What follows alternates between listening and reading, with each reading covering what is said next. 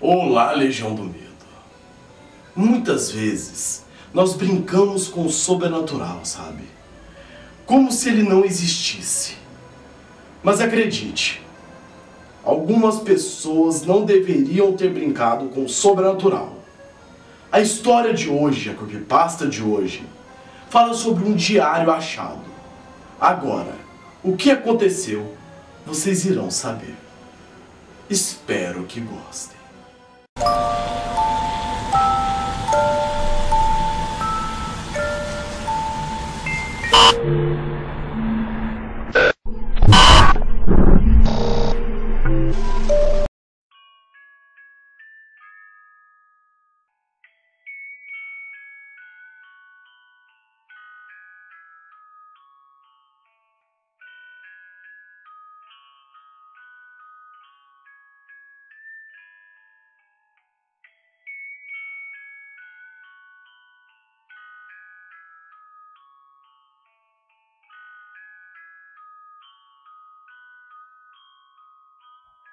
Eu me mudei há pouco tempo para um apartamento. Sou estudante de psicologia. O apartamento é uma espelunca, sabe? Extremamente sujo. Uma espelunca total. Se eu tivesse asma ou bronquite, já estava morto há muito tempo. As paredes são todas rabiscadas com palavras. Parece ser giz de cera, mas mal dá para ler. Deve ser coisa de criança. Bom, eu aluguei esse lugar por um preço barato demais. Tanto faz. Eu vou dormir agora. Acabar de escrever aqui no diário e dormir, sabe? Eu tô muito cansado e eu tenho certeza que eu vou amar minha primeira aula amanhã. 11 de 4 de 2012. Nossa, cara. Quarta-feira já. Mal posso acreditar que a semana está passando tão rápido. E mal tive tempo de escrever aqui no diário. Muito menos de limpar toda a imundície que é este lugar. Está sendo uma boa experiência. Mas desde que eu mudei, eu comecei a ter pesadelos. Ver domingo. Que semaninha complicada. Finalmente hoje vou dar um rolê com os brothers e me divertir mas eu ando muito cansado. E esses malditos pesadelos não me deixam dormir. O meu psiquiatra me indicou algumas gotas de Rivotril para eu me acalmar, controlar a ansiedade e dormir melhor. Cara, noite passada eu sonhei com uma das vozes que gritava: Pare, socorro! E por mais que eu tentasse alcançar aquela pessoa, eu não conseguia, sabe? Parecia estar fugindo de mim. Ah, chega de escrever aqui nesse diário. Hora de cair na balada. 16 de 4 de 2012. Estou péssimo. Eu não fui pro curso hoje. Eu não me lembro o que aconteceu ontem. Só lembro de ter tomado algumas servas e só isso.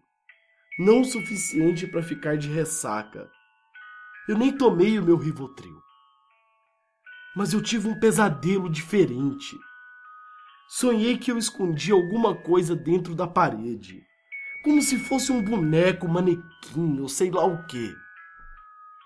Mas ele tinha a cara de um dos meus colegas de curso. E as vozes paravam e começavam a gritar do nada, como se estivessem me dando ordens. Foi horrível, sabe? Quando eu acordei, já estava na minha cama e minha roupa toda manchada com algo que parecia sangue, mas não podia ser. Ah, eu devo ter derrubado algo na roupa. Minha cabeça dói. Sinto que vou. 17 de 4 de 2012.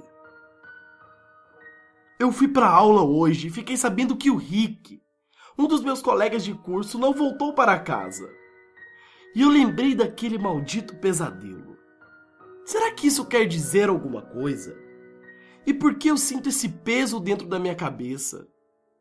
Eu ando ouvindo vozes até quando estou acordado. É como se me mandassem fazer coisas. como se pedissem por silêncio.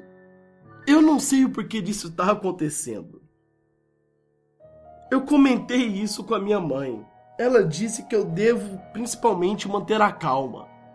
Mas sabe, pensando bem, antes de mudar para essa casa, eu brinquei com o tabuleiro hoje com alguns amigos meus.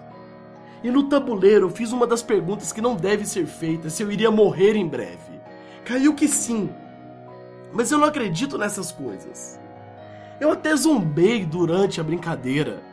Zombava do tabuleiro e ria, porque eu não acredito nessas coisas. Mas não sei. Parece que eu estou perdendo minha identidade. Eu já não me reconheço mais na frente do espelho. Eu não sei mais quem sou eu. Esse está sendo o meu pior dia, mano. Engraçado, né? Cara, ela gritava. Ela tava sangrando. Eu podia sentir até o cheiro de sangue. As vozes. As vozes gritavam! Me mandavam silenciar o sofrimento! Mas como assim? Que merda tá acontecendo? Por que essa merda tá acontecendo comigo? E por que eu não paro de sonhar com meu irmão? Calma, calma, calma, calma. Eu tô quase desistindo de tudo. Eu vou pôr fim nisso. Antes que seja tarde demais. Essa página foi encontrada sem data. Dor de cabeça, eu preciso dormir. Dor de cabeça, eu preciso dormir. Dor de cabeça, eu preciso dormir. Dias que eu não durmo, dias que eu não durmo. Sono, sono. Quero sair daqui, quero morrer, não consigo. Vozes me chamando, gritando, pedindo ajuda. Preciso calar as vozes, as vozes, as vozes. Silenciar seu sofrimento, sofrimento. Vozes na minha cabeça pedindo para ajudar, pedindo para matar, matar, matar, matar, matar. Diversas páginas foram encontradas rasgadas em seguida. Até que foi encontrado essa página sem data, quase ilegível, manchada por algo parecido com sangue.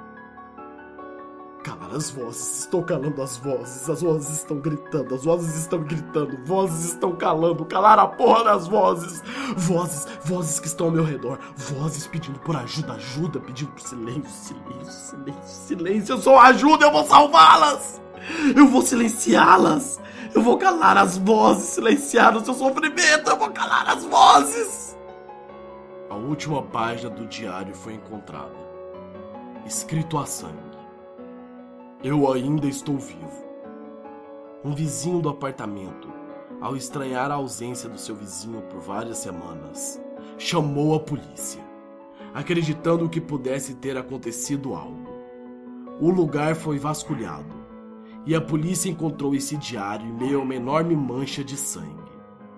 Foram descobertos também corpos escondidos em paredes falsas por todo o apartamento vários corpos encontrados e um deles era do estudante de psicologia. Ele ainda mantinha a expressão de pavor atrofiada no seu rosto. Após uma investigação, a polícia descobriu que o antigo dono era um psicopata que sofria de esquizofrenia. Ele morou naquele prédio em 1985 e cometeu uma série de assassinatos, dos quais alegava não se lembrar de ter cometido. Ele se matou em 1986 no quarto de seu apartamento, após escrever as palavras silenciar seu sofrimento em todas as paredes com giz de cera. A polícia pergunta se há alguma ligação entre o jovem que estava ali, que deve ter matado o estudante de psicologia, e algumas perturbações que o esquizofrênico passou naquele apartamento. O jovem deixou apenas uma única frase escrita no apartamento eu não deveria ter brincado com o sobrenatural.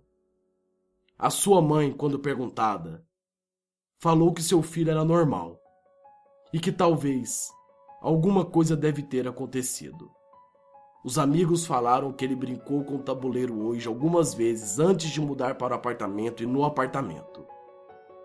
O paradeiro do jovem, escritor do diário, continua desconhecido.